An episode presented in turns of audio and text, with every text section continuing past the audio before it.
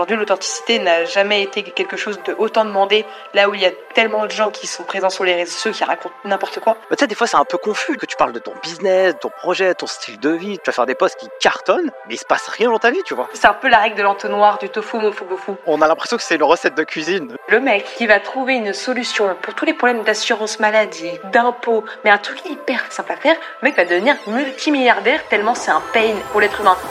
Avant de démarrer cet épisode, je voulais vous parler d'une association qui s'appelle Life. L'objectif avec ce podcast, c'est aussi de donner de la visibilité à des actions qui changent et rendent le monde un peu meilleur. Life, c'est une ONG qui travaille sur quatre piliers. À la fois l'environnement, l'assainissement, de l'eau et de l'hygiène pour l'ensemble des populations à travers le monde, la sécurité alimentaire, la formation et l'éducation des plus jeunes. Si vous souhaitez contribuer et donner à Life, allez directement en description de cette vidéo. Que vous soyez particulier ou entreprise, vous avez des déductions d'impôts et avec des cailloux, on fait des montagnes. Donc si tout le monde peut apporter sa pierre à l'édifice, eh bien ça va aider des milliers de personnes. Sur ce, place à l'épisode.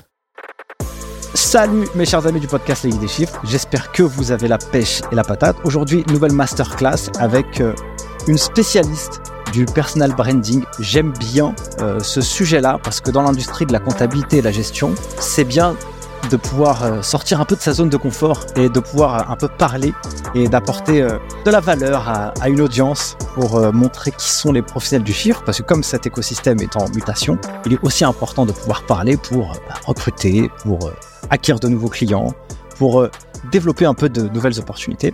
Et aujourd'hui, j'ai le plaisir d'accueillir une personne qui s'appelle Sixtine Moulet-Berthaud. Salut Sixtine, merci d'être sur le podcast. Bah écoute Nicolas, c'est un plaisir de faire ça avec toi. Trop cool. Donc alors pour te présenter euh, un petit peu et après je te laisserai naturellement avec tes propres mots. L'idée pour moi de cet épisode c'est euh, de partir sur euh, plusieurs parties. La première, bah, naturellement, comment on développe un peu sa marque personnelle, euh, qu'on développe un peu son personal branding, c'est un peu galvaudé, on ne sait pas trop ce que ça veut dire.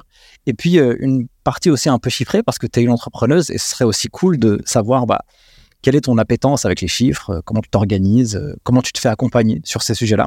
Donc pour te présenter vite fait, donc tu as créé un média avec ton frère qui s'appelle Crayon. Et donc tout média confondu parce qu'il y en a plusieurs et je te laisserai plus le développer après. Vous faites à peu près 30 millions de vues par mois. Vous avez tous les cofondateurs confondus à peu près un peu plus d'un million d'abonnés euh, sur euh, les réseaux.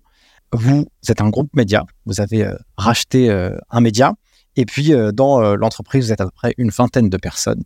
Voilà pour cette présentation qui n'est que la mienne. Est-ce que Sixtine, toi, tu peux apporter ta propre présentation pour que les gens puissent savoir qui tu es, d'où tu viens? Donc, bah, moi, je m'appelle Sixtine, j'ai 22 ans. J'entreprends depuis 3-4 ans maintenant avec donc mon frère Valran et deux autres associés, Jules et Antonin. Je savais que voilà, aujourd'hui, on a développé un, petit groupe média où il y a deux médias et deux agences, et puis ça a pour but évidemment d'évoluer euh, comme ça. Tout simplement parce qu'on est des passionnés de, des médias, on est des passionnés des réseaux sociaux, et qu'en fait, on avait euh, vraiment pour conviction d'essayer de réunir la société, en tout cas réunir les, les, les, jeunes qui nous regardent en essayant de les élever, ou entre guillemets de les éduquer sur des sujets euh, qui les concernent, et que on estimait qu'ils n'avaient soit peut-être pas forcément toutes les informations à chaque fois sur, sur chaque sujet, ou alors qu'aucun média ne les traitait vraiment de manière neutre, en, en y opposant à chaque fois des leaders d'opinion euh, convaincus ou non par chaque sujet. Donc on estimait que c'était primordial d'avoir un média euh, qui s'adresse en tout cas aux jeunes sur des thématiques en tout cas de, société. Comment ça vient, cette idée-là? Parce que euh, travailler sur ce genre de sujet, puisque si je comprends bien, le média, tu ne l'as pas cofondé là tout de suite, tu as 22 ans. Comment ça germe un peu dans ton esprit quelques années en arrière? Tu vois, ça demande quand même une certaine maturité. Ça vient d'où ça? Alors à la base, euh, moi je suis la dernière de la famille. J'ai toujours dû m'adapter aux discussions forcément euh, de, de, mes frères et de mes parents. Je suis une vraie passionnée de politique. J'adore ça. Je voulais en faire plus jeune. Aujourd'hui, c'est plus du tout le cas. Ça m'a bien dégoûté maintenant que je vois l'envers du décor. En revanche, euh, ça faisait que les seules personnes avec lesquelles je pouvais en parler au lycée étaient mes professeurs. Et là, je me suis dit, ok, il y a un problème, il faut lancer un média qui parle aux jeunes. J'en avais parlé à Valorant, qui lui faisait déjà de l'entrepreneuriat, mais dans d'autres domaines, donc ça n'avait rien à voir. Et lui qui est un vrai passionné de débat. Valorant adore débattre, c'est euh, c'est vraiment euh, quelque chose qui, qui, le passionne. Donc on a un petit peu jumelé les deux idées. Jules et Antonin sont arrivés, et puis c'est comme ça que tout le projet est né, et puis qu'on a évolué au fur et à mesure. On, vraiment, aucun de nous ne s'y connaissait sur YouTube, sur les réseaux sociaux, dans les médias, enfin rien. Chacun fait des choses très différentes avant. Donc en fait, on a vraiment juste tout testé, littéralement tout testé, et on a regardé ce qui marchait, ce qui marchait pas, et ce qui fait qu'aujourd'hui, en fait, on a développé à côté deux agences, parce qu'on a tellement tout testé, tellement euh, tout poncer comme des fous. Qu'aujourd'hui, on sait exactement comment faire exploser une vidéo, comment faire exploser un post LinkedIn, comprendre comment marche un réseau social, les différents algorithmes, comment faire en sorte qu'une marque puisse faire une grosse campagne dessus. Enfin, on est capable de faire à la fois beaucoup de vues pour en tout cas toucher une grosse audience, comme faire du business. Enfin, c'est vraiment du coup devenu notre expertise aussi au quotidien. Mais après, notre objectif pour le terme reste quand même le groupe média, de développer, euh, ou en tout cas de racheter de, des médias dans plein de thématiques qui sont sous-exploitées et pourtant évidentes, parce que ça concerne en fait beaucoup de gens. C'est quoi un peu votre euh, business model à vous? Euh, Donc il y a la partie média, il y a la partie agence. Comment vous pouvez gagner de l'argent, par exemple, avec des débats sur YouTube? Est-ce que ça, ça se monétise? Est-ce que c'est une manière de pouvoir acquérir du trafic et des vues pour, pour vendre quelque chose d'autre à côté? C'est quoi un peu l'idée euh, sous-jacente? Est-ce que euh, ce que vous aviez en tête au début, parce que l'idée en tête, c'est que tu adores la politique, tu dis, ah bah tiens, quand je discute avec mes profs, c'est cool, euh, il y a du répondant, bah, il faudrait peut-être que j'apporte ça à une plus grosse audience. Est-ce que c'était juste de faire ça, ou alors c'était une vision de le monétiser après? Alors pas du tout. Au début, quand on a lancé, on n'avait aucune idée du business model, de d'ailleurs que ça allait même être un projet de vie entre guillemets parce que au début, enfin, tu vois, c'est juste ça comme ça, et puis on n'avait pas du tout pensé au côté euh, côté euh, business. Et en fait, c'est venu comme ça à chaque fois de services qu'on avait rendus à des amis pour lesquels on avait eu des résultats de dingue. Donc pour le surligneur, ça avait été le côté RP, euh, où en fait on avait euh, ramené euh, TF1, Brut, etc. Euh, pour des amis qui avaient organisé une grosse soirée. Et donc on s'est dit, ok, pas mal l'impact qu'on peut avoir pour alors qu'on ne l'avait jamais vraiment testé. le personal branding, parce qu'en fait on l'a d'abord testé sur nous-mêmes et on voit bien l'impact et les opportunités à la fois business et de manière générale que ça apporte, qui est juste lunaire. Et après le côté influence, qui est lié à la fois à l'industrie de, en gros, la créateur euh, économie, euh, l'influence, les médias, qui fait qu'en fait on a largement une expertise à se développer pour totalement accompagner euh, les, les entreprises ou les grosses boîtes qui veulent soit toucher les jeunes, soit comprendre comment ça fonctionne, etc. Cette, cette industrie-là. Chaque fois, c'est venu vraiment comme ça naturellement. Il n'y a jamais eu de business plan fait à l'avance. Il n'y a jamais eu de projection à X mois ou X années. Enfin, tout en est découlé comme ça jusqu'au moment où c'est devenu une vraie entreprise, qu'on a vraiment embauché que des quasiment que des CDI, que euh, voilà, tout s'est vraiment bien développé. Mais à la base, c'était vraiment la roue libre totale. C'était vraiment que de la passion et rien d'autre. Aujourd'hui, si tu peux euh, pitcher le, projet aujourd'hui, donc il y a deux agences. Qu'est-ce que font ces agences concrètement et quelle est la valeur qu'elles apportent à leurs clients? Alors, donc, il y a une première agence qui est le Pinceau, donc qui est notre euh, agence d'influence et d'intelligence économique. Là, c'est vraiment accompagner les grosses boîtes qui veulent faire soit des grosses actions coup de poing pour mettre en avant soit leur marque, soit leur entreprise, soit un message sur les réseaux soit de l'intelligence économique, d'organiser des tables rondes sur une thématique, mettons l'écologie, tu fais venir des leaders d'opinion. Enfin, en fait, le Pinceau est une agence qui est hyper euh, adaptable en fonction des besoins. C'est pas du tout euh, du recurring avec euh, un modèle business type. C'est vraiment à la carte pour les clients et on s'adapte complètement à eux. Et en revanche, à chaque fois, c'est soit ils veulent de la notoriété, soit beaucoup mieux comprendre l'industrie. Enfin, voilà, on s'adapte vraiment en fonction de, de ce qu'on sait faire et euh, de ce qu'on propose, mais ça reste quand même très tourné euh, intelligence économique, key leaders, euh, enfin les, les leaders d'opinion ou de l'influence. Et après, tu as le Souligneur, donc qui est notre agence de personal branding pour les entrepreneurs et de relations presse. Donc là, c'est en gros, à chaque fois que ce soit en RP ou en personal branding, c'est d'essayer de faire des entrepreneurs, des leaders d'opinion dans leurs propres industries. Et là, on accompagne tout type d'entrepreneurs. Hein. Ça va même du, dentiste qui a monté son cabinet euh, à l'entrepreneur euh, à impact. Et en fait, on développe soit leur compte sur LinkedIn, Instagram ou TikTok, soit dans la RP. Parce qu'en fait, moi, j'estime aujourd'hui que tu peux pas développer ton entreprise si tu n'as pas un personal branding qui est fort parce qu'il y a de plus en plus de concurrence qui évolue. Et c'est normal parce qu'aujourd'hui, beaucoup de gens peuvent avoir la possibilité d'entreprendre et c'est génial. Et c'est vrai qu'en France, on pousse beaucoup à ça et moi, je trouve ça merveilleux. Et donc, en fait, ce qui va vraiment te différencier d'une agence voisine ou d'un service euh, qui, qui, ressemble au tien, parce qu'il y a souvent généralement 0,001 de différence. Donc, le client, il va surtout aller chez toi pour deux raisons majeures. La première, c'est que l'aspect humain évidemment, qui aujourd'hui l'authenticité n'a jamais été quelque chose de autant demandé, là où il y a tellement de gens qui sont présents sur les réseaux sociaux, qui racontent n'importe quoi, qui d'ailleurs se font toujours cramer parce qu'au bout d'un moment tu te fais avoir. Et la deuxième chose, c'est le fait qu'on te voit. Et le personal branding, c'est quelque chose qui te met en avant qui met en avant ta boîte. Donc si aujourd'hui tu n'es pas vu, les gens ne savent pas que tu existes, donc les gens ne penseront pas à toi quand ils auront besoin de toi. Et donc, en fait, les gens iront toujours chez tes concurrents et jamais chez toi-même, sauf si tu es euh, Nike ou Coca et que une image de marque tellement forte. Mais aujourd'hui, une boîte ou une entreprise a besoin d'être représentée par quelqu'un, par un être humain, auprès de qui les personnes peuvent s'identifier. C'est hyper important. j'ai enfin deux questions qui me viennent en tête. C'est ok, euh, il y a deux agences qui sont très claires avec euh, des, propositions de valeur qui sont très claires pour euh, des clients. Mais du coup, comment vous avez réussi à délivrer et structurer une offre alors que voilà, vous partez d'un média sur les débats Quelles sont les compétences qu'il faut acquérir justement pour ça Là, c'est un peu l'art de la débrouille, tu vois. Et après, il faut délivrer, il faut que les clients soient satisfaits, tu vois. Comment vous avez fait pour développer ces compétences-là pour répondre aux besoins des, clients? On l'a testé sur nous-mêmes. C'est vraiment vraiment pas plus bête que ça. C'est-à-dire qu'on a tellement pensé le truc que euh, je pense qu'on fait partie des, peu de personnes dans l'entrepreneuriat, en tout cas sur euh, l'influence, les médias et le personal branding, qui s'y connaissent aussi bien pour l'avoir testé sur nous-mêmes et vraiment, vraiment bien testé à tous les niveaux. Et en fait, comme on est aussi quatre associés, ça fait que tu as une force de frappe qui est multipliée fois quatre sur euh, les choses que tu apprends, les choses que tu, que tu rates, les choses que tu réussis. Donc en fait, ça va beaucoup plus vite. Et en fait, c'est la théorie un peu des 10 000 heures. On n'en est pas encore là, peut-être. Enfin, je sais même pas. Il faudrait que je regarde. Mais c'est vraiment le fait de plus tu ponces un sujet ou une expertise, plus tu la ponces pendant longtemps, plus tu vas devenir un expert dans ce domaine-là. Au lieu de se différencier en, en ponçant, mettons, quatre grandes thématiques dans ton année. Et en fait, on a tellement poncé ces, c'est, on va dire, l'influence, les médias et le personal branding, qui en fait sont quand même très liés, fois 4 ça fait qu'à la fin, tu as une connaissance quand même très grosse du truc parce que tu as vachement échoué, tu as vachement appris. Donc en fait, c'était à chaque fois euh, devenu juste une évidence de, rendre, enfin de faire ce service-là en fait pour les autres parce qu'on voyait bien ce que ça rapportait pour nous en fait. Là, j'ai une question un peu euh, genre euh, un peu personnelle. Comment tu, tu développes une association avec ton avec un membre de ta famille? Est-ce que c'est quelque chose de difficile? Est-ce que c'est quelque chose finalement d'assez simple? Et puis il y a toi et ton frère, et puis il y a deux autres personnes qui rentrent dans un espèce d'écosystème un peu particulier. Comment cette alchimie, elle, s'opère? Bah, déjà, ce que beaucoup de gens commencent à, à pas forcément penser, c'est que Valorant et moi, on s'entendait déjà hyper bien avant. On est, nous, on est une famille, on est vraiment très famille. on est hyper proche euh, avec notre autre frère aîné, avec nos parents. Enfin, nous, la famille, c'est quelque chose de très important pour nous.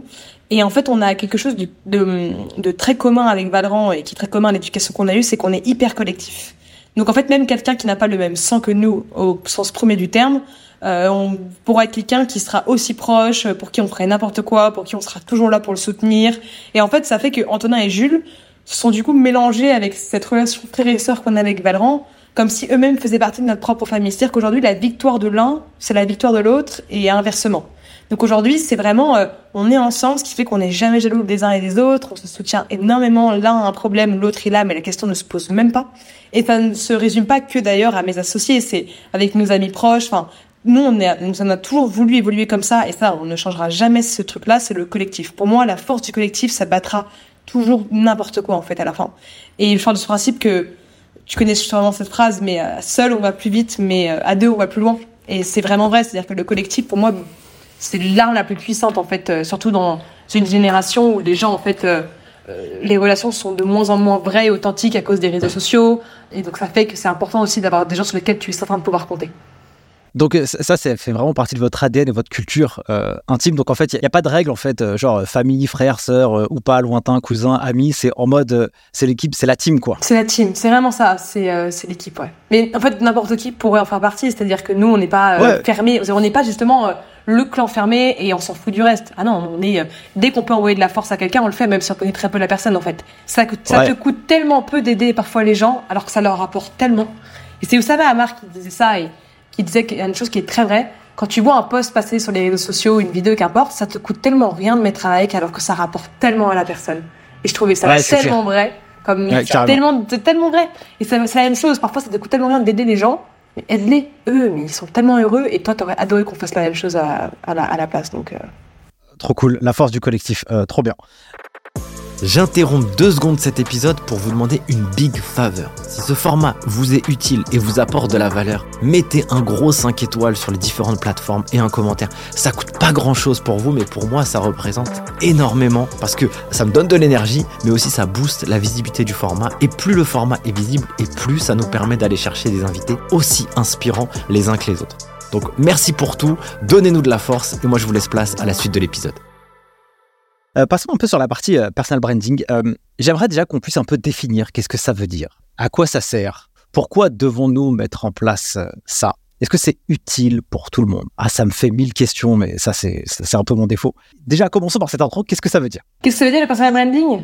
Ouais. Qu'est-ce que ça veut dire? C'est une bonne question. Pour moi, c'est une manière de, mettre en avant publiquement ta propre image personnelle. Euh, et donc après, ça veut pas dire que tu dois parler de tout, ça veut pas dire que tu dois afficher toute ta vie euh, privée, professionnelle, mais en tout cas, c'est euh, partager avec les gens, ta communauté, un public, des thématiques qui te sont propres, des thématiques qui sont importantes pour toi, avec lesquelles tu es passionné, et avec lesquelles tu as envie d'évoluer avec les gens, que ce soit en leur partageant des expertises, en discutant avec eux, en échangeant, en apprenant des choses, c'est aussi un bon challenge parce que comme tu partages des choses à, une communauté, tu as non-stop besoin de toi-même t'améliorer et de bouffer du contenu non-stop pour avoir quand même toujours des choses intéressantes à leur dire. Donc ça te fait aussi évoluer sur toi-même.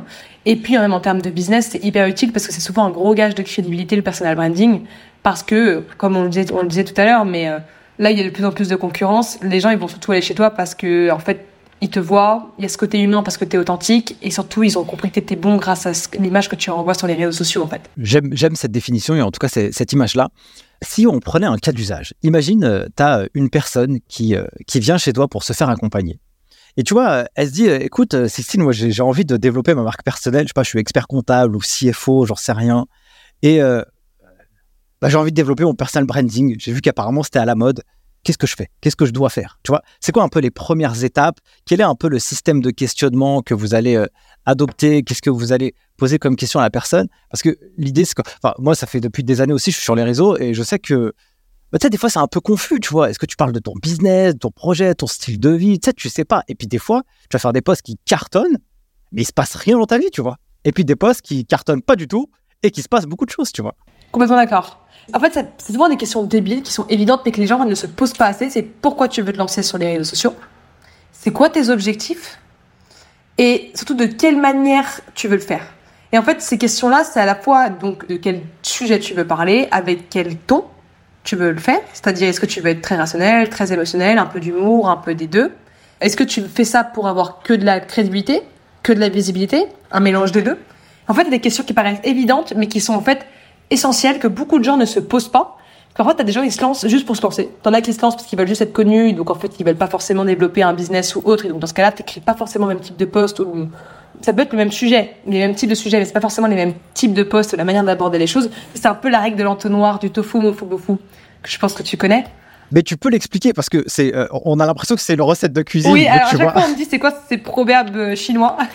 enfin moi pas du tout. En fait c'est juste des initiales, mais donc en gros, la règle de l'entonnoir, donc tofu, mofu, bofu, donc top of tunnel, middle of tunnel, bottom of, bottom of tunnel, c'est le principe que plus tu vas vers le bas, donc plus tu fais des posts nichés et spécialisés, moins le post fera de réaction, moins le post sera vu et liké. En revanche, les vues et les likes que ce post fera seront hyper euh, qualifiés. En fait, le tofu, c'est j'étais euh, il y a quatre ans, j'ai fait une dépression. Aujourd'hui, je m'en suis remis de telle et telle manière. Ça, n'importe qui lit ce post pourrait avoir envie de le liker, de le commenter de te soutenir.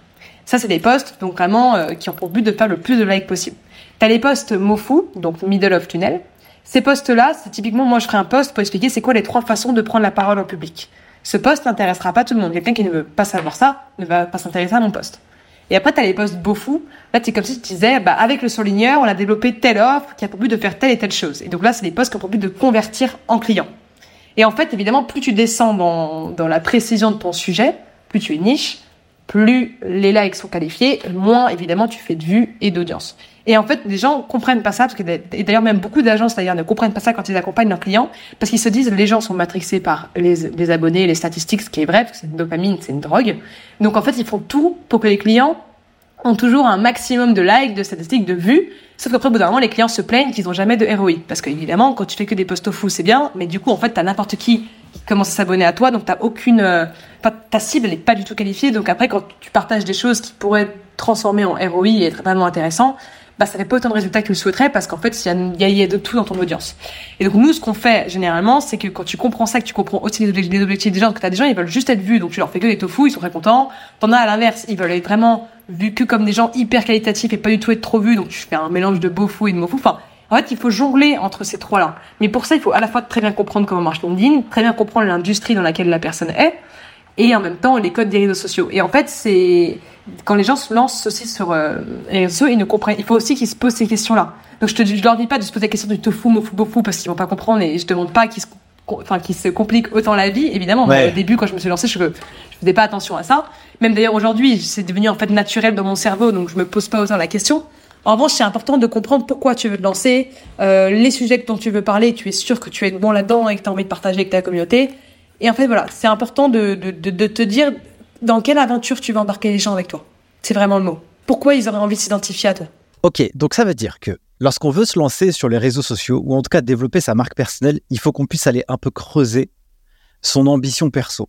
Ça veut dire que quel est notre propre objectif? Alors, j'aime bien le fait euh, que tu dises, il y a des gens qui veulent juste être vus, et donc euh, tu fais que des trucs qui font réagir, et donc, euh, bah, ok, Et puis il y a des gens qui disent, non, non, non, moi c'est la, c'est l'expertise absolue. Donc tout le monde, il y a pas mal de gens qui vont s'en foutre de ce que je raconte, mais ceux qui vont m'écouter, au moins ils vont vraiment m'écouter par rapport à ce que j'apporte. Là où il faut faire attention, je pense, hein, après tu me rétorques si, si je me trompe, mais c'est vrai que les réseaux sociaux, ça peut être aussi addictif. Et il faut faire gaffe parce que tu peux être euh, piégé à ce truc-là. Purée, euh, je fais un post, ça cartonne, c'est génial. Tu fais un post, euh, ça marche pas du tout, tu es super dégoûté. Il faut être aussi un peu préservé de, de, ce monde-là. Si je prenais le cas d'usage d'un expert comptable qui veut se lancer. Donc, je sais pas, imaginons que lui, il veut avoir une stratégie pour recruter des gens. Parce que, en fait, dans l'industrie de la comptabilité et gestion, recruter des gens, c'est difficile. Il y a une tension sur le marché. Et donc, bah, là, il faut que j'arrive à avoir des bons candidats pour pouvoir avoir des personnes qui puissent délivrer le travail pour les entrepreneurs que j'accompagne. Ce serait quoi, à ton avis, toi, le bon équilibre? Parce que moi, c'est ça que j'aime bien. C'est pas euh, tout l'un, tout l'autre, c'est plutôt un bon équilibre entre euh, toutes ces petites stratégies que tu as données, parce que je pense que le bon équilibre, c'est le. Enfin, moi, je crois que c'est la bonne manière de faire, tu vois. À la fois, tu développes un peu la preuve sociale, mais aussi l'expertise, tu vois. Ah, mais bien sûr. Enfin, moi, ce que je recommande toujours euh, aux gens, c'est de faire un mélange des trois, principalement des deux premiers, du, tofu et du mofu.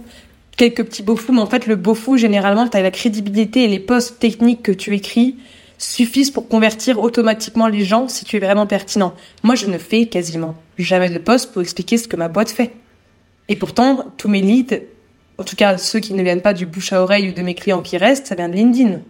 Parce qu'en fait, les gens, si tu parles évidemment d'un sujet qui est lié à tes offres, ils vont regarder ce que tu fais. Donc, s'ils ont besoin de toi, ils vont t'écrire parce qu'ils ont déjà compris que tu t'y connais. Tes posts LinkedIn te le prouvent. Donc, en fait, qu'importe l'industrie dans laquelle tu es, faut faire au début des posts tofu très larges parce qu'il faut quand même que les gens voient que tu existes. Mais il faut quand même faire assez souvent des posts bien euh, un peu plus nichés. Moi, ça m'est arrivé que j'ai des posts nichés qui fassent des stats incroyables. Donc, un post niché peut aussi faire des aussi bonnes stats, voire des meilleurs stats qu'un tofu. C'est pas le débat parce que si le post est très bon, il pètera quoi qu'il arrive. Donc en fait, l'idéal c'est de percer avec que des postes mofous parce que du coup tu es expert et tu perces. C'est l'idéal. Mais tu as des gens c'est plus compliqué que pour d'autres, tu as des industries vraiment plus niches que d'autres. Faire un petit mélange des deux, mais ça avec ça qu'importe l'industrie. Et tu parlais de recrutement tout à l'heure. Aujourd'hui, LinkedIn est devenu une vraie place pour le recrutement. Moi, quand je fais un poste pour recruter, je dois avoir 40 candidatures après. Et pas des candidatures euh, qui viennent nulle part. J'ai même des mecs de Google ou de Avast qui candidatent, tu vois. Et je suis en mode, ok, c'est pas le même game, tu vois. Donc, euh, en fait, LinkedIn est, devenu une vraie place pour, pour beaucoup, beaucoup de choses aujourd'hui. Et de ça, qu'importe encore une fois l'industrie dans laquelle tu es. Toi, si tu quelques conseils à donner, voilà, euh, assez euh, activables, qu'est-ce que tu donnerais comme conseil à une personne qui voudrait se lancer, euh, là, je sais pas, tout à l'heure, ou à la suite de, l'écoute de ce podcast, qui dit, OK, je vais me lancer sur LinkedIn, puisque c'est un peu ta, aussi un peu ta marque de fabrique, c'est aussi comme ça que je t'ai connu. Et j'avoue, je trouve ça super, super bien fait, franchement, c'est top. C'est quoi les quelques conseils que tu pourrais leur donner? Se trouver une bonne ligne éditoriale, quelques thématiques, euh, en tout cas une thématique générale ou deux, trois thématiques qui sont liées. Et après, d'écrire des posts qui apportent de la valeur aux gens. Quand je dis de la valeur, ça veut dire que soit la personne, ça a suscité de manière assez forte une émotion chez elle, soit que la personne a appris quelque chose en lisant ton post, qu'elle soit d'accord ou pas d'accord. Et en fait, c'est une idée, un post. Faut pas écrire plusieurs idées différentes dans un même post, ça perd les gens et c'est trop long. Il faut mettre un petit peu d'émotionnel. Une bonne phrase d'accroche, évidemment. Faut que le post soit assez épuré. Et puis, tu postes ça. Euh, moi, je recommande toujours le matin, tu vois, vers 9-10 heures. Et après, parce que chacun après a ses horaires, moi, j'estime que c'est la meilleure horaire. Et puis, euh, puis, après, les gens font ce qu'ils veulent. Et puis, en fait, à force de le faire de manière récurrente, au moins euh, trois fois par semaine, au bout d'un moment, c'est évident que toi-même, tu vas apprendre très vite. Tu vas grossir très vite, tu vas avoir des opportunités plus vite. Et donc, en fait, c'est, ça reste aussi la régularité de la discipline. Mais en soi, c'est pas si compliqué que ça. Enfin, c'est pas si compliqué que ça. Beaucoup de gens le délèguent parce qu'en fait, ils n'ont pas le temps de le faire et je le comprends. Hein. Chacun a son expertise, chacun a, son temps à allouer à quelque chose de plus important que les réseaux sociaux. Mais c'est quelque chose qui reste primordial à faire. Et donc, pour moi, il n'y a pas d'excuse pour ne, pour ne pas le faire. Et vous, est-ce que vous accompagnez euh, les euh, entrepreneurs et vous le faites pour eux? Ah non, on fait tout pour eux, bien sûr, évidemment. Oui, oui, on fait pas du tout le côté coaching. euh, on peut le faire, mais c'est assez rare. Nous, c'est vraiment on, on t'écrit on, on t'écrit tes posts, on t'écrit tes idées de sujets en fonction de ce que tu veux faire, ce que tu veux écrire, parce qu'on sait encore une fois que t'as beaucoup de gens qui n'ont pas le temps de le faire, et on sait à quel point c'est hyper important de le développer, l'ayant d'abord fait sur nous. C'est pour ça que du coup, on sait que le besoin est vraiment là. D'ailleurs, euh, c'est assez marrant parce que tu as dit quelque chose que j'ai remarqué aussi. euh, c'est que quand tu vas faire euh, des posts, bah forcément, si tu as appris quelque chose à quelqu'un, hop, hop, tu as éveillé une. euh, Ah, merci, c'est cool, vas-y, je te like, c'est de la balle, tu vois, c'est top. Ou alors, si tu les as, fait réagir dans l'émotion, que ce soit négatif ou euh, positif, bah, du coup, ça fait aussi réagir. Et je pense que c'est aussi difficile d'avoir cette vision-là euh, quand tu vas commencer à te lancer sur les réseaux, de dire, ouais, tiens, il faut que je fasse attention à ça parce que j'avoue que si tu fais attention et que tu mets cette petite touche, et ben ça, crée aussi un peu plus d'engagement normalement. Complètement. Façon, après, t'as ce truc, c'est qu'au début, quand tu te lances sur un réseau social, en fait, t'as pas beaucoup de gens qui te suivent déjà à la base. Donc, en fait, tu t'en fiches de, rater ou d'échouer parce que si ton post, il est pas bon sur LinkedIn, il a pas été vu. C'est le principe de LinkedIn, en fait. Donc, t'as pas, et c'est pareil pour un réel sur Instagram. Donc, les gens, faut pas qu'ils aient cette peur de pas se lancer parce qu'ils ont peur de pas être bon. Si ton truc, il est pas bon, il ne marchera pas. Donc, en fait, c'est pas grave parce que très peu de gens le verront. Et au contraire, t'apprendras et puis, les gens vont jamais se dire, tiens, waouh, qu'est-ce que ce post est nul. Genre, oui, ça peut arriver si le post marche alors que toi, tu le trouves mauvais. Mais si à la base un post est vraiment nul, il marchera pas, donc en fait, tu, le verras même pas. C'est pour, ça que pour ça que les gens, pour moi, ils ont pas d'excuse à ne pas essayer s'ils veulent vraiment essayer, je veux dire. Qu'est-ce que toi, ça t'a apporté personnellement? Euh, de développer ta marque personnelle Euh, ça m'a apporté beaucoup de confiance en moi. Bon, ça, c'est pas très atypique, je pense que bon, pareil pour beaucoup de gens. Ça m'a surtout appris à devoir non-stop euh, apprendre des choses. Parce qu'en fait, j'avais pas le choix. C'est-à-dire qu'au bout d'un moment, sinon, j'allais arriver à épuisement des, des sujets que j'allais traiter, des expertises, et que bah, j'allais plus trop savoir de quoi j'allais parler, et que bah, forcément, après, les gens allaient s'en rendre compte. Donc, en fait, ça fait que tu deviens une éponge à tout, et t'as pas le choix. Donc, en fait, t'as pas le choix de te cultiver plus, d'apprendre plus de choses, de devenir encore plus expert dans ton domaine, donc d'aller plus vite, donc ce qui est une très bonne chose. Ça te force à avoir une discipline euh, d'apprentissage très grosse. Et surtout, ça t'apprend à, hum, oui, con- confiance en toi, mais pas dans le sens, euh, ah, d'un coup, je m'aime plus. Pas dans ce sens-là, dans le sens de, t'arrives plus facilement à oser faire les choses. Euh, parce que tu sais que tu as réussi déjà à développer telle chose. Enfin, c'est un peu comme une sorte de fierté personnelle de tiens, j'ai réussi à développer une communauté, tiens, il y a des gens qui sont d'accord avec moi, tiens, il y a des gens qui sont d'accord avec moi, j'arrive à inspirer des gens, j'arrive à, à apprendre des choses aux gens. Et ça, c'est euh, très fort, en fait, je pense. C'est très, très fort pour un être humain, de manière générale. Qu'importe hein, ce que tu lui apprends. Et donc, euh, donc ouais, je pense que ça, c'est que du positif. Après, tu peux te prendre des bad buzz, tu peux te prendre des gens rageux, il y en aura toute ta vie. Donc, de toute façon, j'ai envie de te dire, euh, voilà. Mais après, c'est comme les gens qui te disent, je suis, je suis pas légitime. Et moi, c'est un truc que j'entends très souvent, mais oui, mais pourquoi moi, je serais légitime de le faire? Bon, souvent, je leur réponds, écoutez, moi, quand je me suis mise, j'avais quoi, euh, 21 ans, donc je pense, pense pas que j'étais forcément plus légitime que toi. Et de deux, en fait, tu seras toute ta vie légitime ou illégitime pour euh, faire des choses de manière générale. Juste, ta barre de légitimité évoluera en fonction des profils que tu te mets dans ta tête. Mais c'est-à-dire qu'aujourd'hui, il y a des profils que j'estime dix fois plus euh, intéressants et légitimes que moi. Et par rapport à il y a trois ans, bah, ça s'est inversé. Et par rapport à il y a cinq ans, ça va encore être différent. Parce que plus tu évolues, plus tu grandis, plus tu deviens expert, plus tu deviens fort, plus tu deviens puissant, plus bah, la personne que tu considérais incroyable, bah, à côté, ça diminue, ainsi de suite. Donc en fait, enfin, si tu te compares à Elon Musk, euh, ok, si tu te compares à euh, ton voisin de classe avec qui t'étais au lycée, en fait, il y a déjà une différence, et en fait, et ainsi de suite. C'est pour ça qu'il faut pas se mettre des barrières, en fait, que, qui n'ont pas lieu d'être. C'est débile. Donc en fait, toi, un peu, euh, cette, cette confiance en toi, tu l'as nourrie au fur et à mesure que tu réalises des choses. Tu as tes victoires, tu as tes échecs, et puis tu as un peu plus de victoires que d'échecs. Donc forcément, bah, cette euh, pyramide, elle y va, et puis tu deviens un peu anesthésié. Alors t'as pas le choix, hein. quand tu te lances sur les réseaux sociaux, il faut un peu s'anesthésier euh, du regard des autres, parce que sinon, tu es, mal barré. quoi. Entendu. Est-ce que tu as des choses à ajouter là-dessus, sur lesquelles tu te dis, OK, il y a des prérequis, des choses sur lesquelles il faut faire attention, etc. J'ajusterais juste le fait que il faut pas que tu deviennes impartial à tout ce que tu reçois de messages ou de commentaires négatifs sur les réseaux sociaux parce que sinon en fait euh, tu peux aussi jamais évoluer. Parfois il y a des commentaires qui sont peut-être euh, peut-être peut-être ah, pas agressifs mais qui en tout cas euh, sont assez sévères et pourtant qui peuvent être utiles. En revanche il faut que tu deviennes impartial sur le fait de commentaires négatifs ou haineux de gens que tu ne connais pas. Et en fait qui commentent juste par jalousie ou parce qu'en fait ils t'envient ou parce qu'ils sont des rageux hein, comme sur chaque réseau social et en fait, tu peux pas être atteint par des gens que tu connais pas. Sinon, te lance pas sur les réseaux sociaux parce que par contre, ça va te bousiller. Parce que c'est vrai qu'il y a tout un très gros risque, plus que tu grossis, plus tu deviens connu, que tu te prennes un bad buzz. Et si en fait, ça te touche quelqu'un d'inconnu qui t'insulte, euh, ou alors que t'es pas bien entouré, bah en fait, t'es- les réseaux sociaux sont pas faits pour toi. faut quand même être, avoir ça en tête à l'avance. Évidemment, si c'est un proche critique, c'est normal que ça te touche. Un inconnu, ça ne peut pas te toucher. Et si ça te touche, c'est que pour l'instant, t'es pas assez fort émotionnellement pour être présent sur un réseau social, sinon tu risques de t'écrouler et ça risque d'être très très difficile. J'étais à la Fnac la dernière fois et je vois un livre, purée, je, je me rappelle plus du titre, mais en tout cas, l'idée générale du titre, c'est un, c'est un livre qui a fait un carton, je crois, en, Asie, qui a été vendu près de 4 millions de fois, je crois, le bouquin. Et euh, c'est en mode, euh, en gros, euh, voilà à quoi va ressembler ma vie si je m'en fous complètement du regard des gens. Donc imagine comment tu serais incroyablement libre si tu n'avais pas l'impact ou le poids que les gens peuvent avoir sur toi. Et donc, j'ai trouvé que le titre était assez cool. je me suis dit, ah ouais, c'est clair, tu es heureux, quoi. Quand tu es toi-même à 100% et que ça, tu t'en moques un peu de ce que les autres pensent ou disent de toi, tu vois. Évidemment le plus gros problème de l'être humain, c'est la peur. Et la peur du regard des autres est un, un truc, surtout avec les réseaux, sociaux, qui s'est accentué.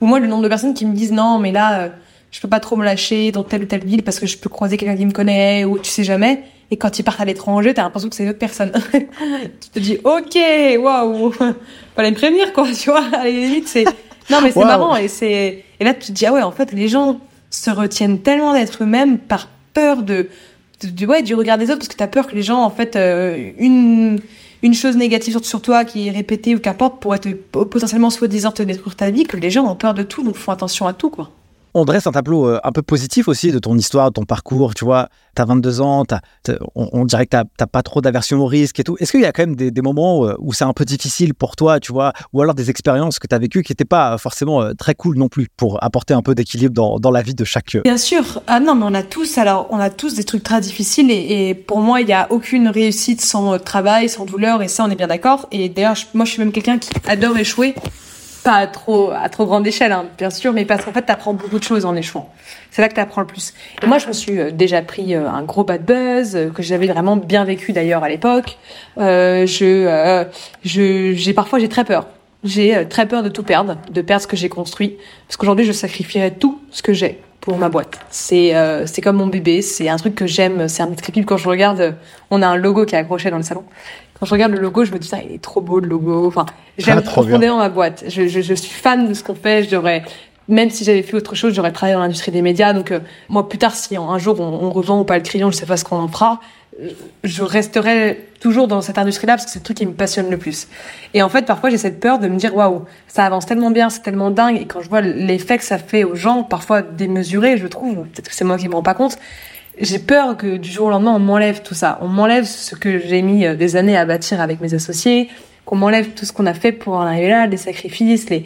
Et en fait, c'est un truc qui te fait peur parce que euh, c'est comme quand t'as un bébé et que t'as pas envie qu'il lui arrive une maladie ou un accident. Tu vois, t'as as toujours envie de le préserver, t'as peur de que ça t'échappe et que ça soit hors contrôle, quoi. Mais euh, à part ça, oui, bah après, t'as des difficultés comme tout le monde, des mois où t'as peur pour ta trésor quand t'es au début d'une boîte, euh, quand tu dois renvoyer un employé et que c'est pas facile de renvoyer quelqu'un parce que c'est juste très difficile humainement, surtout quand t'es une boîte petite et que tu tiens aux gens avec lesquels tu travailles, quand tu t'engueules euh, avec X ou Y personnes dans ta vie privée, donc ça a un impact dans ta vie professionnelle, enfin, une séparation amoureuse, enfin, plein de choses. Donc évidemment, des moments douloureux, euh, on en a eu, hein, et on en a tous eu, hein. Mais en fait, l'avantage d'être quatre, l'avantage du coup, du collectif, c'est qu'en fait, quand il y en a un qui va pas bien, les autres sont là.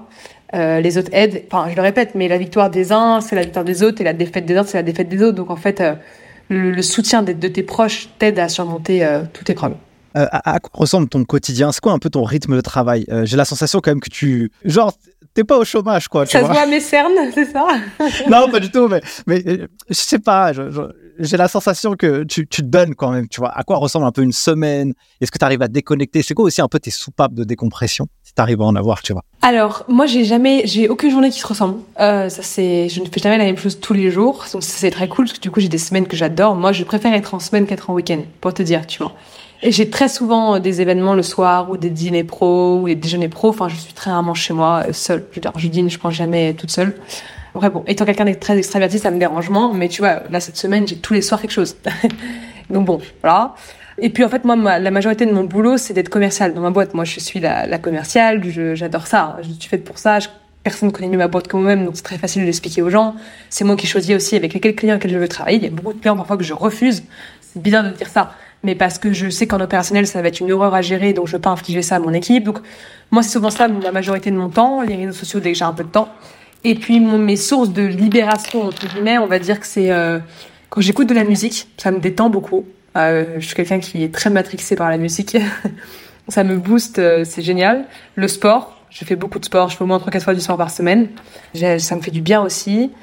Sinon, voir des amis, euh, passer du temps avec ouais, ta, famille, euh, ton amoureux, enfin des, trucs classiques qui te font du bien aussi. Mais c'est vrai que les week-ends, j'essaie de couper, je travaille très peu les week-ends. J'ai besoin. Mais en revanche, parfois, je me fais des semaines où je commence à 9h, je termine à 1h du mat, quoi, tu vois. Mais parce que du coup, il y avait un événement, il y avait un truc, il y avait un machin. Et en fait, moi, les événements, c'est du boulot pour moi, parce que c'est une grosse partie de mon boulot. Donc en fait, c'est des soirs, je finis très tard. Donc en fait, moi, j'ai pas du tout un, rythme de vie où je fais du 7h, 19h, pas du tout. Moi, je suis plus euh, lève tard, couche tard. Euh, donc je suis plus, tu vois, à commencer à 9h, 9h30, 10h, et parfois je finis très tard. Euh, mais voilà. Je suis quelqu'un aussi qui aime beaucoup dormir, donc euh, j'ai besoin de au moins mes 9 heures de sommeil.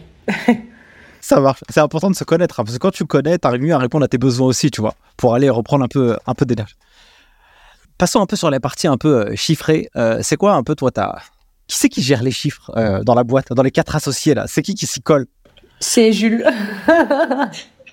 c'est un associé Jules qui est hyper rigoureux, hyper organisé. Donc c'est lui qui a ce petit côté comptable. Enfin, on a un comptable, hein, etc. Mais c'est lui qui avait au tout début ce côté euh, un peu le business plan, les projections, euh, à calculer les chiffres. C'est lui qui faisait tout ça. Euh, moi, j'ai une grosse phobie administrative, donc ça m'emmerde de le faire et je le, faisais quand il fallait le faire parce qu'évidemment, voilà, hein, t'as pas le choix. Mais c'est vraiment, c'est vrai que c'est Jules qui gérait plus ça. Après, voilà, au bout d'un moment, toi, tu prends des experts comptables, avocats, etc., qui t'aident qui te back, t'as juste pas le choix, voulu. Mais au début, ouais, c'était Jules. Alors, j'adore ce, mot, phobie administrative. Euh, comment, justement, un, financier, il peut justement euh, t'aider ou aider une personne comme toi pour la rassurer et la mettre dans des bonnes conditions? Imagine, Jules, il est pas là. Bah, en fait, c'est juste, je te passe le, le bordel et tu me le fous bien. Moi, c'est juste ça, en fait. C'est-à-dire que c'est comme, c'est un truc que je répète souvent à mes associés, je leur dis, mais le mec qui va trouver une solution pour tous les problèmes d'assurance maladie, d'impôts, mais un truc hyper facile, hyper simple à faire, le mec va devenir multimilliardaire tellement c'est un pain énorme pour l'être humain. Je comprends pas comment c'est possible. On est en 2023, personne n'a inventé un truc qui pourrait révolutionner ce bordel-là. Pour payer tes impôts, tu dois aller à la caisse d'impôts dans ton arrondissement. Pour l'assurance maladie, tu écris 15 000 mails, t'appelles 15 fois, personne te répond, c'est le bordel, tu comprends rien. Enfin, c'est, c'est un enfer alors que c'est un truc hyper important. C'est comme les, c'est comme les, euh, les, le recrutement. Le truc le plus important, c'est le, c'est le plus gros pain d'une boîte, c'est le truc le plus important d'une entreprise. C'est le truc qu'on n'a pas encore eu de solution miracle. Tu vois, c'est, c'est, c'est des trucs où putain, tu trouves une solution, tu deviens milliardaire du jour au lendemain. non, mais vraiment, c'est-à-dire que vraiment, moi, je serais prête à payer mais, des sommes astronomiques pour quelqu'un qui m'enlève ce, ce pain-là, tu vois. C'est pour te dire à quel point les gens, ça les rend zinzin. Euh, très clair. Toi, quand même, euh, c'est quoi Quels sont les indicateurs de performance que tu analyses euh, pour faire un peu progresser le, le la boîte? Est-ce qu'il y a des choses que que tu as besoin de regarder peut-être toutes les semaines, tous les mois, pour te dire ok, on est sur la bonne trajectoire? Les OKR par trimestre. donc forcément, ça permet de suivre tout ce qu'on fait. qu'on met à jour toutes les semaines, etc. par pôle. C'est-à-dire qu'il y a donc le surligneur, le pinceau et le média euh, et le crayon du coup. Mais en fait, euh, donc on met des, objectifs qu'on essaie de mettre évidemment plus élevés que la normale et qu'on sait très bien qu'on n'arrivera jamais à faire à 100%. Et, euh, et si on y arrive, tant mieux, c'est un miracle, c'est génial. Ou alors c'est peut-être qu'on l'avait pas mis assez haut et donc on retravaille ça. Mais en fait, ça permet vachement de, de quantifier, de suivre tout ce qu'on fait. Mais nous, on est très une boîte orientée résultat, c'est-à-dire qu'en fait, que tu travailles deux heures ou dix heures, tant que tu me fais les résultats que je veux que tu me fasses à la fin, je m'en fous que tu travailles en télétravail, en présentiel, ou que tu fasses le poirier en travaillant, si tu as tes résultats, je m'en fous. En fait, on est hyper libertaire là-dessus, dans le sens où plus tu bosses bien, plus il y a les résultats que je veux que tu aies, euh, moins je vais sur ton dos, moins je vais te faire chier, plus tu vas être. Donc en fait, ça motive les gens à travailler très différemment. On est très à l'américaine là-dessus. Moi, je suis pas du tout là à contrôler tout ce que mon équipe fait. Pas du tout. Ça m'emmerderait qu'on le fasse pour moi. Donc moi, je fais totalement confiance aux gens. S'ils bossent ici, c'est qu'on a confiance en eux et qu'on sait qu'ils sont compétents. Je te laisse faire ton truc, j'ai pas être sur ton dos. Je pense que tu seras même meilleur si je suis pas sur ton dos. Donc là-dessus, évidemment, on les suit, on les forme et on, leur, on les apprend. C'est-à-dire que moi, je leur dis, je vous emmerde pas, je vérifie tout les temps, les, les objectifs sont bien faits, etc. En revanche, si vous avez le moindre problème, vous venez me voir directement, n'hésitez pas. Donc dès qu'il y a des gros problèmes, ils viennent me voir, ils savent très bien que je vais le résoudre. S'il y a un truc trop chiant, si je sens que ma bras droit elle est sous l'eau, je lui dis, écoute, donne-moi ce que tu as à faire, je m'en occupe même si je n'ai pas le temps de le faire. Donc dès qu'il y a des gros peines et tu sens que ça, que ils ont besoin de renfort, je suis là. S'il faut, évidemment, parfois, les, bon, écoutez, enfin, euh, genre, bouge-toi un peu plus, hein, non, pas comme ça, mais en gros, euh, genre, secoue-toi un peu plus, je suis là aussi. Fais évidemment très gentiment, mais je suis là. En revanche, le reste, après, je te fais pas chier. Ils font ce qu'ils veulent, ils font leur méthode qu'ils veulent. Mais, euh, mais voilà. c'est vraiment une manière euh, très libertaire de, de travailler, mais ça marche bien. Et puis, comme ça, on est sûr que. Puis aussi, on leur dit si vous voulez euh, apprendre, euh, faire une formation, qu'importe ce que vous voulez, nous, on est prêt à tout vous payer avec la boîte, ce que vous voulez pour que vous puissiez progresser. Trop cool. On arrive bientôt à la fin de cet épisode, Sixtine. Euh, deux, trois questions encore à, te poser pour clôturer cet épisode. Comme vous accompagnez plusieurs typologies de boîtes dans des industries aussi un peu différentes, comment tu arrives à t'imprégner euh, de l'industrie, vous arrivez à vous imprégner, comment tu arrives à rester au niveau, à progresser aussi, pour évoluer, pour être dans le coup? On ne cesse d'innover et d'apprendre euh, sur notre industrie. C'est-à-dire que on, ça se voit pas, mais en fait, euh, Valran, quand il fait du sport, il écoute un podcast. moi, quand je prends le train ou le métro, j'écoute un podcast. C'est-à-dire qu'on n'est jamais en train de rien faire, sauf si c'est par choix. Mais c'est-à-dire qu'on est constamment en train d'apprendre des choses, de se partager du contenu. Euh, on, on s'envoie des vidéos intéressantes, des posts intéressantes. Enfin, on passe notre temps à essayer d'évoluer, de s'améliorer, de se dire les choses quand ça ne va pas. Enfin, en fait, on n'a aucun problème à reconnaître quand on a tort. On veut juste à la fin avoir la bonne information plus que d'avoir raison pour avoir raison. Et donc ça fait que moi je suis ravie qu'on me dise que ce que je dis est faux et qu'on me prouve pourquoi. Au contraire, je vais en apprendre plus et je suis ravie. J'ai aucun ego là-dessus, aucun ego ça complètement débile et je trouve que tu progresses pas assez vite. Donc en fait, c'est juste euh, non-stop se remettre en question, de bah bien sûr en travailler, hein, ça c'est pas c'est pas un secret, et de juste quand bah quand quelqu'un avoir un match de foot et bah toi tu es en train d'écouter un podcast. Je dis pas qu'il faut tout le temps le faire, mais en fait souvent c'est des détails comme ça qui font à la fin la différence les gens. Beaucoup de gens, moi un truc que je supporte pas, c'est des gens qui disent ah trop facile, ah il est bienveillant, ah elle est hyper belle, ah euh, il est hyper musclé. Oui, mais en fait c'est un nombre de travail tellement supérieure à toi dans tous ces domaines-là qu'il faut que la personne en arrive là en fait. C'est pas du jour au lendemain. Ah tiens, elle a été brillante. Elle a juste pu travailler. Elle a juste pu travailler avec toi. Elle est hyper musclée. Bah ouais, la personne elle va à la salle peut-être quelques fois par semaine et elle bouffe équilibré. Ça, ça crois-moi que ça la fait chier aussi depuis X années. Ah elle est belle. Bah oui, la personne prend soin d'elle et ça, ça demande du temps et du travail aussi. En fait, les gens souvent par peur de réaliser euh, dans leur propre miroir qu'en fait ils ne l'ont pas fait, qu'ils n'ont pas été capables de le faire, ils préfèrent trouver des excuses aux gens qui réussissent dans D'ailleurs, tous les domaines confondus, hein, pas que euh, professionnels. Et je trouve ça trop facile, en fait. Je trouve beaucoup trop facile. Et euh, ça, c'est un truc qui m'énerve beaucoup. Moi, je suis très pour la méritocratie, très pour euh, euh les gens qui arrivent à, se démarquer en étant juste meilleurs que les autres parce qu'ils se sont fait battus. Et moi, c'est un truc que je respecte beaucoup. qu'importe le milieu social, qu'importe l'univers, qu'importe le métier, je m'en fous. Moi, j'admire profondément les gens qui se battent plus que les autres. Parce que, bah, justement, ils font la différence. Ma grand-mère, elle disait un truc il y a des gens qui seront jaloux pour ta Mercedes, mais pas du crédit que tu as pris pour la payer. Tu vois une belle voiture, mais en fait, c'est la galère, quoi. Les gens ont toujours l'impression que c'est trop facile pour eux et que pour toi, tu tapes le truc négatif. Non. Juste, on a certains qui, euh, qui se battent plus que d'autres, il y en a qui le montrent plus que d'autres et voilà. Mais en fait, c'est très dur pour tout le monde. Chacun, on a tous nos problèmes dans notre vie, on a tous des difficultés. Il y a des périodes mieux que d'autres, évidemment, mais euh, oui, il y en a certains, malheureusement, qui parfois ça arrive, qu'ils ont des tragédies plus dures que d'autres, c'est vrai aussi. Mais à la fin, euh, moi, je pars du principe que tu peux te remettre de tout dans la vie. Euh, je dis pas que c'est facile, hein, mais je dis que je pense que l'être humain peut se remettre de tout dans la vie.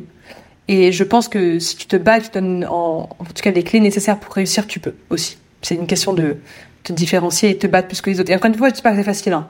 Je dis juste que, en tout cas, l'être humain peut le faire. Parlons vite fait euh, d'intelligence artificielle, d'IA, dans euh, la production de contenu. C'est quoi ton approche de l'utilisation de l'IA Je pense que n'importe qui peut produire du contenu avec l'intelligence artificielle aujourd'hui. Qu'est-ce qui va réussir à nous différencier euh, les uns des autres alors qu'on a tous un chat GPT 4 qui peut nous faire des trucs de ouf quoi? L'intelligence artificielle, pour moi, ne remplacera jamais le côté humain et le storytelling que justement un être humain peut avoir. Et en fait, c'est-à-dire que moi, j'ai jamais, enfin, j'utilise pas l'IA. Pour être honnête, j'utilise vraiment pas l'IA parce que j'ai un métier très humain, euh, donc je n'ai pas besoin. Pas un ami qui utilise beaucoup l'IA parce que leur industrie leur convient mieux. Moi, je suis convaincue que l'IA remplacera certains métiers. Ça, j'ai pas de doute, à 100% même. Par contre, il y a des métiers et des industries dans lesquelles l'IA ne pourra jamais être complètement là à 100% parce que certains métiers, certaines industries touchent une partie du cerveau qui est le côté émotionnel, euh, le côté euh, ouais vraiment émotionnel, que ce soit par le storytelling, euh, par, par le fait de susciter une émotion, qu'importe. Et ça, l'IA, je ne pense pas que ce sera capable de le faire un jour. Et donc, il y a des métiers pour lesquels l'IA, évidemment, deviendra incontournable, pour d'autres, non. Donc c'est pour ça que après la, grosse force de l'IA, c'est de réussir à l'utiliser pour en, faire un complément de l'émotionnel et du storytelling. Mais en revanche, utiliser que l'un ou que l'autre, je pense pas que ce soit la meilleure idée euh, du monde non plus. C'est un bon stagiaire en tout cas. Euh, ChatGPT, il peut vachement t'aider à, brainstormer quoi. Ouais, moi, encore une fois, moi j'ai déjà regardé hein, par curiosité bien sûr hein, l'IA sur Notion, euh, l'IA ChatGPT, il n'y a pas de doute. Moi j'ai jamais utilisé parce qu'en fait je pense même aujourd'hui ça me prendrait plus de temps d'utiliser l'IA de le faire moi-même euh, certaines tâches parce que j'ai jamais de rédaction ou d'énormes copies à écrire. Donc en fait tout ce que je fais c'est des informations que moi j'ai. Je donner à une science artificielle ça me prendra encore plus de temps. En revanche, je n'ai pas de doute que pour des métiers, c'est évident que c'est essentiel. Ça, j'ai pas de. Je, suis d'accord avec toi. Euh, j'ai essayé d'utiliser, franchement, ça m'a, ça pris plus de temps euh, d'essayer de, trouver la bonne formule que d'aller sur LinkedIn et de rédiger le truc, quoi. Et puis surtout, les posts LinkedIn écrits avec ChatGPT, tu les crames tout de suite. Carrément. Dernière question, Sixtine. Est-ce qu'il y a eu quelque chose que la vie t'a apporté, montré, euh, une expérience de vie qui t'a particulièrement appris quelque chose que tu pourrais partager à nos auditeurs du podcast Les des chiffres? Un conseil, une sagesse ou j'en sais rien euh, J'insiste sur le fait que quand tu es bien entouré et que tu te bats, euh, tu peux te remettre de tout dans la vie. Et euh, ça paraît facile dit comme ça. Évidemment, j'ai jamais vécu de décès de quelqu'un de très proche, donc je ne parlerai pas de ce côté de décès. En revanche, tout le reste, je, pense que je l'ai vécu. et je peux dire que justement, tu, peux te remettre de tout si tu es bien entouré que, et que tu travailles et que tu es optimiste. Et donc, en fait, je trouve ça, moi, désolant ça m'attriste beaucoup les gens qui ont les moyens de devenir brillants, ont les moyens de faire des choses incroyables et d'être très heureux et qui restent dans leur médiocrité et qui restent à se morfondre sur eux-mêmes par peur, par flemmardise surtout et qui n'osent pas en fait aller au bout de ce qu'ils pourraient faire euh, parce qu'en fait, je pense que eux justement n'ont jamais eu à, confronter des choses très difficiles dans la vie, qui ont fait qu'en fait ils ne se bougent pas beaucoup et ne réalisent pas parfois la chance qu'ils ont d'être en pleine santé, peut-être d'avoir euh, des parents qui ont peut-être des moyens qui peuvent les aider à, évoluer, qui ont la chance de pouvoir faire des études et qui j'ai envie de leur dire mais tu te rends pas compte de la chance que tu as et en fait tu ne fais rien. Et ça c'est un truc qui me désole beaucoup. Ça marche. Bah écoute, en tout cas, merci beaucoup pour ce message euh, de fin. Pour ceux qui veulent te retrouver, je mettrai naturellement ton euh, profil LinkedIn en description de cette euh, vidéo. Sixtine ou Liberto. Vous aurez tout ça. Et puis, bah, de Sixtine, vous pourrez aller voir le surligneur, le crayon, le pinceau et tout ce qui tourne autour de, de votre écosystème. Et puis, les gens pourront te suivre. En tout cas, mille merci d'avoir participé à cet échange. C'était un vrai plaisir. Merci, je te souhaite en tout cas le meilleur pour tout. Bah, toi aussi. Merci, mes chers amis du podcast, d'avoir suivi cet épisode jusqu'à maintenant. Je suis très heureux d'avoir euh, partagé cet euh, échange avec euh, Sixtine. J'espère que ça vous a plu autant que moi. Je vous souhaite naturellement le meilleur pour la suite. Et puis, je vous dis à bientôt pour une nouvelle aventure. Ciao Merci d'avoir suivi cet épisode jusqu'à maintenant. Si vous êtes arrivé ici, n'hésitez pas à mettre un gros 5 étoiles pour soutenir le taf. Et si vous souhaitez aller encore plus loin avec les geeks des chiffres, deux manières de le faire. La plateforme en ligne où vous pouvez préparer le DCG et le DSCG à distance ou si vous êtes étudiant en DCG ou aspirant à le devenir, vous avez un guide qui a été écrit aux éditions Duno qui vous montre la marche la plus rapide pour valider votre diplôme et avoir un mindset, un état d'esprit d'apprentissage extrêmement vertueux. Et si vous êtes un cabinet, eh bien n'hésitez pas à l'offrir à vos collaborateurs juniors pour les aider à valider leur diplôme et les encourager dans cette démarche. Sur ce, merci à vous et à la semaine prochaine.